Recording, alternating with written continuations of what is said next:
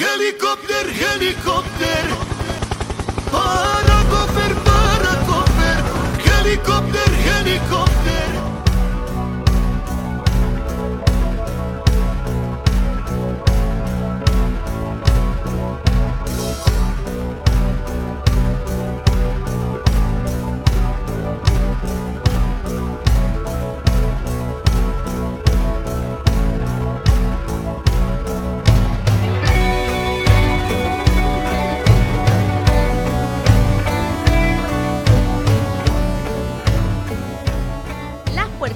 De la Virgo Cueva abrieron una vez más. Bienvenidos a Cuentitos en la Virgo Cueva. En este segmento hablaremos de mini relatos o mini historias que merecen ser contadas. Pequeñas historias para gente con menos tiempo. Mi nombre es Mandy Potter y como hoy siempre me acompaña el gran Cristian Frigo. Hola, mi nombre es Cristian Frigo, estoy acá para hacer comentarios irrelevantes, estúpidos, eh, graciosos y meterle un poco de humor a temas que normalmente no lo tienen. Ya sabemos. Tiene pelitos mi micrófono. No, es el no, no, momento es, para es el momento para limpiar el micrófono. Si querés lustrar el micrófono, fuera de cámara. Bueno, está bien. ¿Cómo andan? ¿Todo bien? Contéstenme en sus casas. Bien, Mandy, mal, Mandy. Yo me alegro de que me contesten. Yo pienso que están locos si lo hacen. Cla- no, no, no, no, no insultes a mi gente. No, estaría bueno si se juntan un grupo de gente, ¿viste? Sí, Mandy. Sí, Mandy. Claro, algún día va a pasar. O sea, si hacemos esto en vivo, Algún día, algún día, algún día no. Va a llegar un momento que la gente se va a juntar para vernos y va a grabar historias mientras nos ve y me contesta. ¿Y vos dirías "Bien, que va a llegar un momento orto". donde empezamos a grabar este episodio y, y nos olvidamos una perra dentro de la habitación y ves la sombra pasar todo el tiempo? Sí, también. Ay, maldita sea. Solo espero que tu perra piquetera no venga a ladrar. ¿Cuál es? O sea, hay muchos cables y me tengo, estoy muy nervioso porque no se queda quieta. La Pero puta bueno. madre. Bueno, Samer, anda a dormir ahí, basta. Yo tengo miedo ahora de que venga la otra. Les cuento, Cristian Frigo tiene dos perras.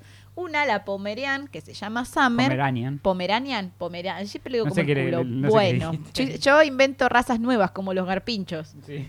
Y Los otra, Pomeranian. ¿y cómo es? ¿Qué, qué raza es? Shih Tzu. Bueno, y una Shih Tzu que es Winter.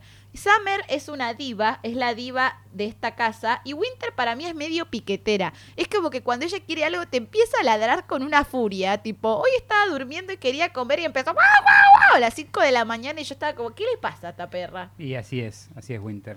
Así es. Pero bueno, la dejamos afuera, espero que no ladre. Esperemos que no. Pero bueno, hoy vamos a hablar del caso de los 12 apóstoles. ¿Lo conoces? Eh, me suenan los de Jesucristo. Pero no son los de Jesucristo.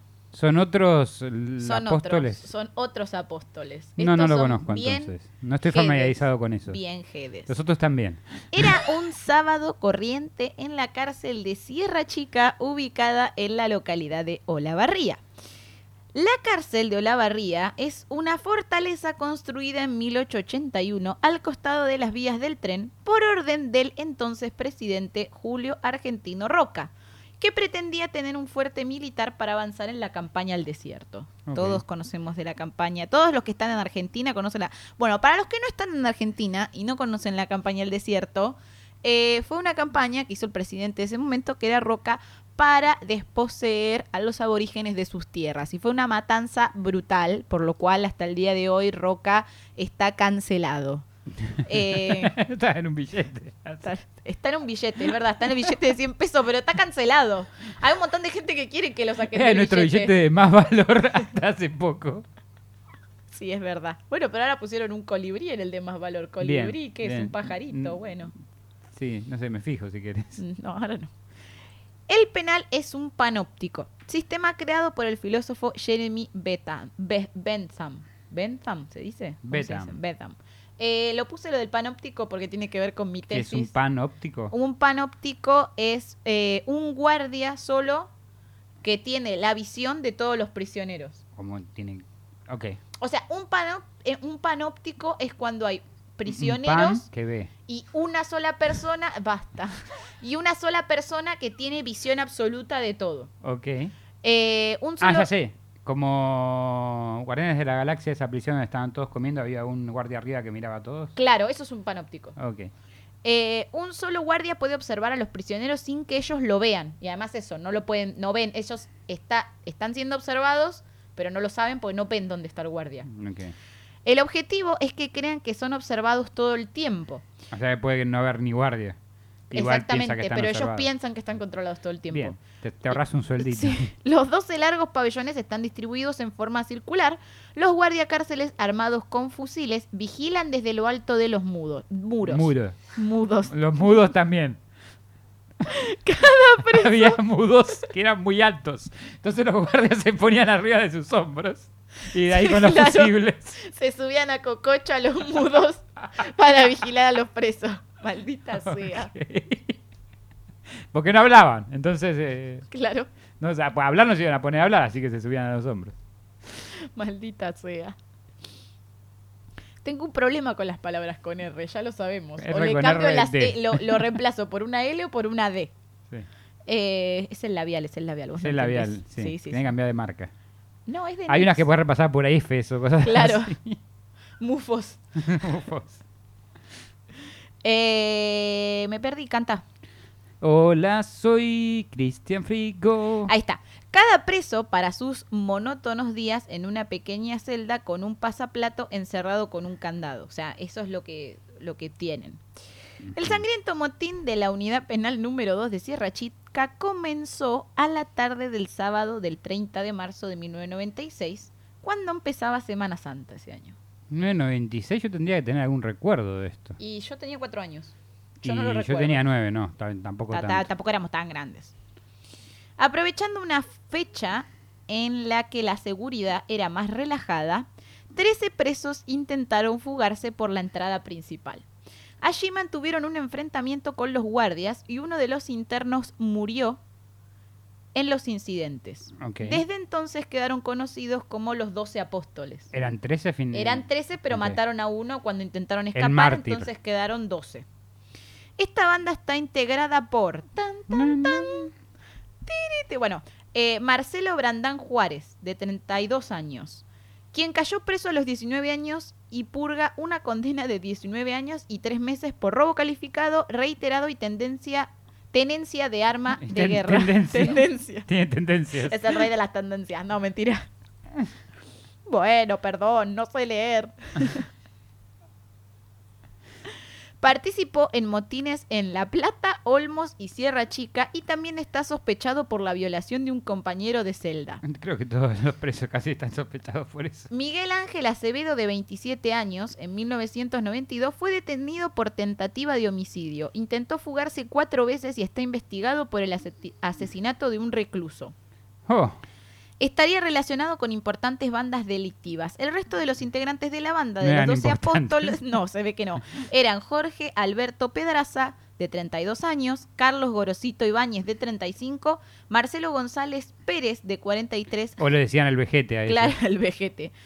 Jaime Pérez Sosa de 29, Víctor Esquivel de 36, Óscar Olivera Sánchez de 25, El Pendex. Carlos Villalba Macei de 33, Héctor Cocaro Retamar de 41, Marcelo Vilasco Quiroga de 26 y Héctor Galarza Nanini de 27. Escriban en los comentarios cuántos de esos se pudieron acordar. Claro.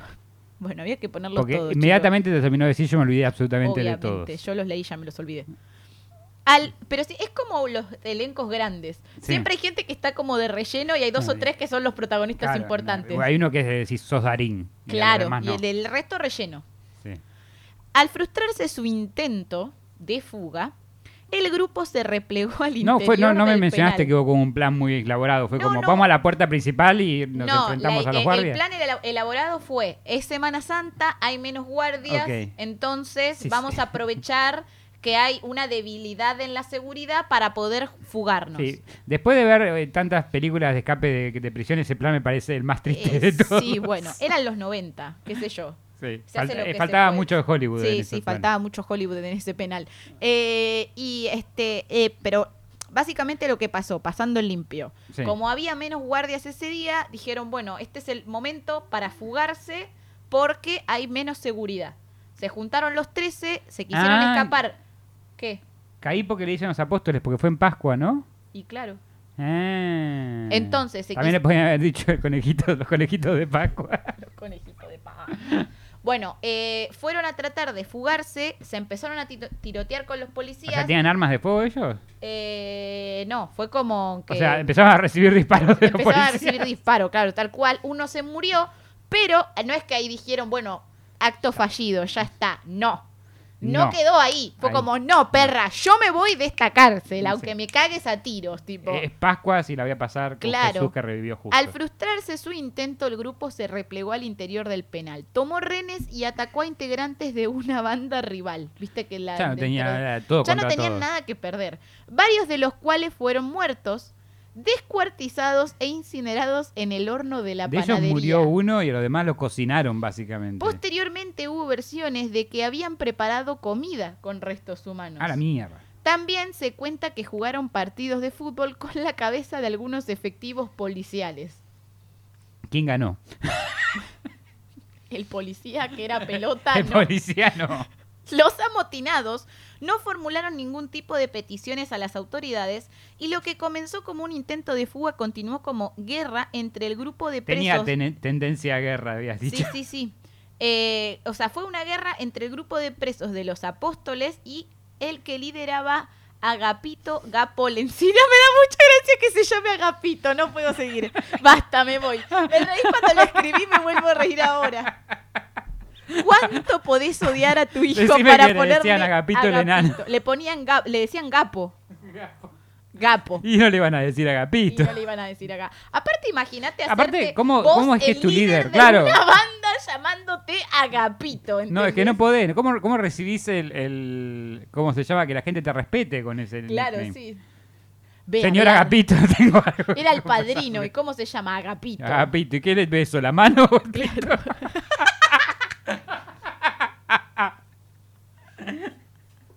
Ay, no puedo más, boludo. Ay. Los primeros asesinaron a ocho internos, o sea, los apóstoles asesinaron a Ok. incluido al Encina, o sea, a Agapito lo cagaron matando. Y al- sí. y a varios de sus seguidores. Este, y acá eh, dice otra fuente que también los descuartizaron Sí. y que incineraron los cuerpos en el horno. Sobre todo porque la policía después, cuando pudo entrar al penal, encontró restos humanos y dientes en el horno. Eh, Se cree que los incineraron a 700 grados. wow. A la mierda. Eh, recién a los ocho días, los doce apóstoles se entregaron a las autoridades a cambio de ser trasladados a la cárcel de caseros ubicada en la ciudad de Buenos Aires. Dos meses después, el 25 de mayo, trataron de fugarse de su nuevo Me encanta que siempre de les- tenían que llamarse más que apóstoles los, los- los- los jugadores de calendario. Y tomaron renes, El 15 pero de al, mayo, cabo, feriado, claro. sí, al cabo de seis horas debieron rendirse cuando efectivos del servicio penitenciario entraron al penal y reprimieron la revuelta. Sí, los tipos se daban cuenta de que había una movida los días feriados. Los argentinos en- somos muy, muy, muy muy de tomarnos los feriados, chicos.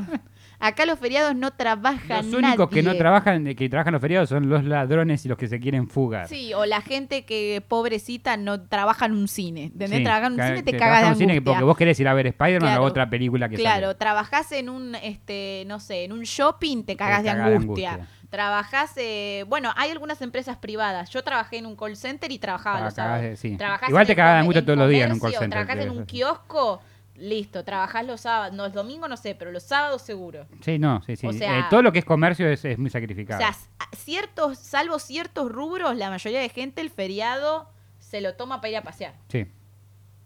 O para grabar cuentos. Sí, o para de estudiar. Lloraba, tipo, no sabes cuántos feriados gasté. O de para mi fugarse vida? de una cárcel. Sí, o para fugarse de una cárcel.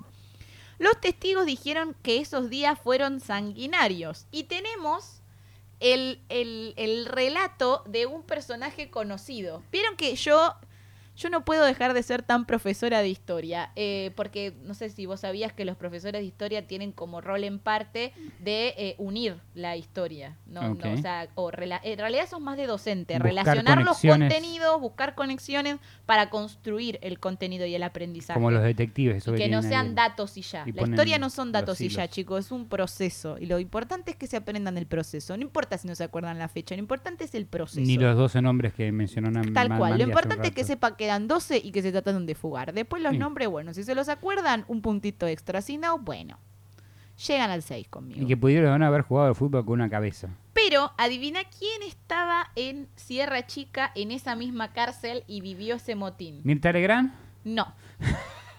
Mirta Legrand. No.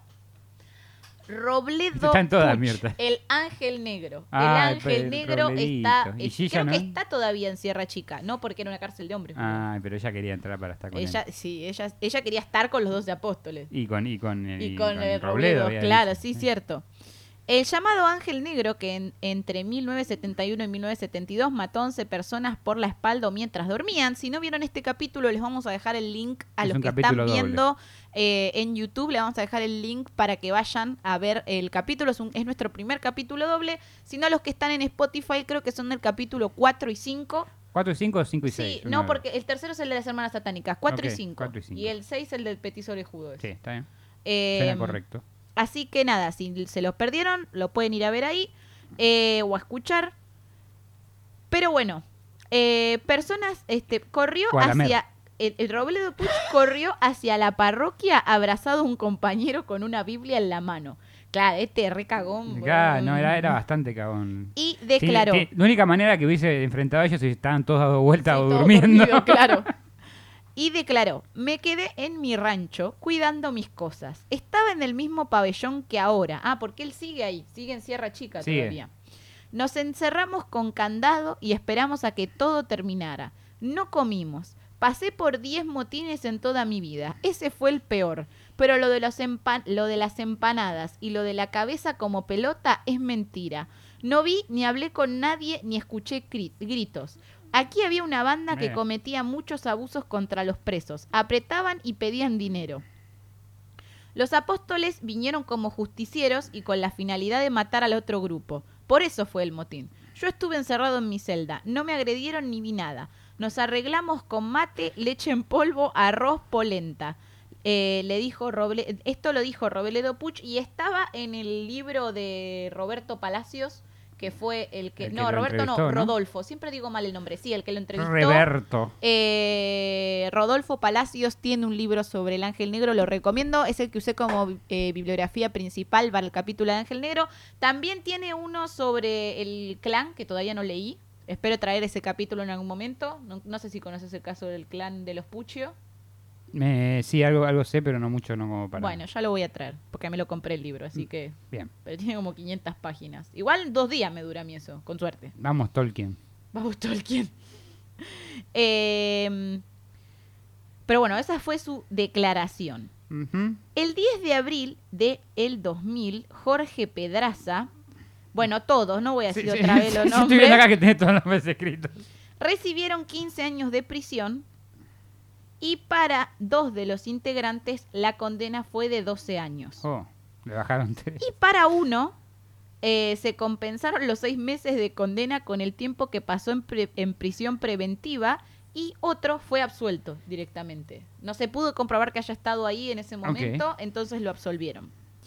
Pero esto no es todo. Me, a mí lo que me da mucha gracia es este eh, Argentina, país este Generoso. generoso, porque uno de ellos se volvió youtuber, boludo. Se rompió la silla donde estoy sentado. Se rompió la silla donde estás sentado y acabas de empujar la tele y me estoy preocupando. Más para momento. Espera, espera, eh, problemas técnicos. Dame la perra. Tener una perra. No, no, no frenes. Nosotros vamos a hablar mientras tanto. Taratatan, tan, Yo voy a tratar de tan, acomodar tan. esto y se- me seguís contando cómo se volvió youtuber. Me encanta que estas cosas nos pasen a nosotros. Y en vivo. Y en vivo. En vivo. En vivo. Bueno, dale, termina el capítulo antes de que me caiga sueño. Dormimos una siesta de ocho horas. Ah, seguía, y la perra seguía y seguía y seguía. Eh, bueno, Ariel Gitano Acuña Sí. formó parte del motín hace 25 años y ahora es una estrella de las redes sociales. ¿Estrella? Define estrella. Eh, tiene 13.000 suscriptores, más que nosotros tiene. Sí, boludo. bueno, no es muy difícil, pero sí. Eh, y hace vivos en Twitch también. ¿A qué juega? ¿A- ¿Hay un juego que se escapan de la prisión? A Instagram. ¿A, a Instagram A juega? Instagram. No, este, está en Twitch, está en Instagram. Eh, y además de eso, tiene secciones. ¿Viste como yo que tengo los lunes de terror y como mis Sí. secciones en mi canal? Sí, sí. Bueno, él también. Y una de las secciones se llama Anécdotas Carcelarias. Eh, eh, es que suena interesante, te voy a ser sincero. Sí, es cierto. Suena interesante. Suena Nosotros no tenemos ni una interesante. anécdota divertida. Pero bueno, ahí está ganándose la vida como un, como un creador de contenido. Bien, bueno, por lo menos cambió de rubro. Hace empanadas en vivo a veces. Yo vi fotos. Hace empanadas en vivo. empanadas en vivo, sí. Ok. Pero Yo, bueno, estoy- yo me estoy agar- no sé si se ve, pero me estoy agarrando de la mesa como para... se va a caer en cualquier momento. me llevo la mesa, me llevo a todos conmigo. La perra está acá como, ya güey, ya Yo quiero sabía que esto irme". iba a pasar en algún punto. Y bueno, sí, son, son banquetitas, chicos. Sí. Y nuestros culos son grandes y gordos. Sí, sí, señor. De familia viene eso. Mira, mataste vos la silla, no la maté yo. ¿Quién Ya diría? ya venía de antes diciendo esta silla se iba a romper porque tenía un coso ya salido, entonces dije, bueno. Bueno, eso es todo. Esto es, es todo el cuentito de hoy. Está bien, son las 12 apóstoles, eran 13, uno murió rápidamente, eh, que quisieron eh, escaparse y no pudieron, pero mataron a mucha gente adentro, a otra de otra banda, y A la de algunos, guar- y Agapito. algunos A- guardias. mataron al líder mataron de al otra líder banda, Agapito. Que aparentemente, según lo que dijo Robledo, Algunos eran los unos, cocinaron. abusa- eran unos abusadores. Entonces, nada. y fueron al para líder. Robledo hicieron justicia, digamos. Claro. Pero bueno, este, este pibe también igual ya demostró... No al- tener un gran sentido no de la tener- no justicia. tener un gran sentido de nada. Así que no le creo tampoco mucho, porque también te acordás cuando dijo que, que ella era, era solamente culpable de tantos asesinatos y después bajó el número, después lo subió, después lo bajó de vuelta. Después dijo que era el sucesor de, eh, de Perón. Sí, sí. Y obviamente lo va a hacer cuando salga, se va a presentar y va a ser el sucesor de Perón. Yo, yo, yo sé que sí. Espero ya no estar en Argentina para cuando eso pase. Todos los argentinos esperan no estar en Argentina en cualquier momento, en cualquier punto. Please, sáquenlos, sáquennos de la TAM. O mándennos a un lugar más digno, no sé. sí, no sé. Una isla. Claro. Bueno. Bueno, esto ha sido todo. Cristian Frigo, ¿por dónde te podemos encontrar? Y sentado acá no, pues- porque esa silla murió efectivamente, pero me pueden encontrar en la Virgo Cueva y me pueden encontrar en mi nuevo Instagram, Virgo Frigo, o pone YouTube y Spotify bajo el nombre Cristian Frigo con CH. Perfecto. A mí me encuentran en Instagram, Twitch y YouTube como Mandy Potter Ock. Y esto ha sido todo por hoy. Les agradecemos por haber estado del otro lado. Los esperamos el viernes que viene con un nuevo Cuentos en la Virgo Cueva. Los amamos. Gracias por acompañarnos nuevamente en otra emisión de Cuentos en la Virgo Cueva. Si les gustó, no se olviden de suscribirse y darle like. Y si no les gustó, recomiéndenlo para que otra persona también se coma el garrón como ustedes.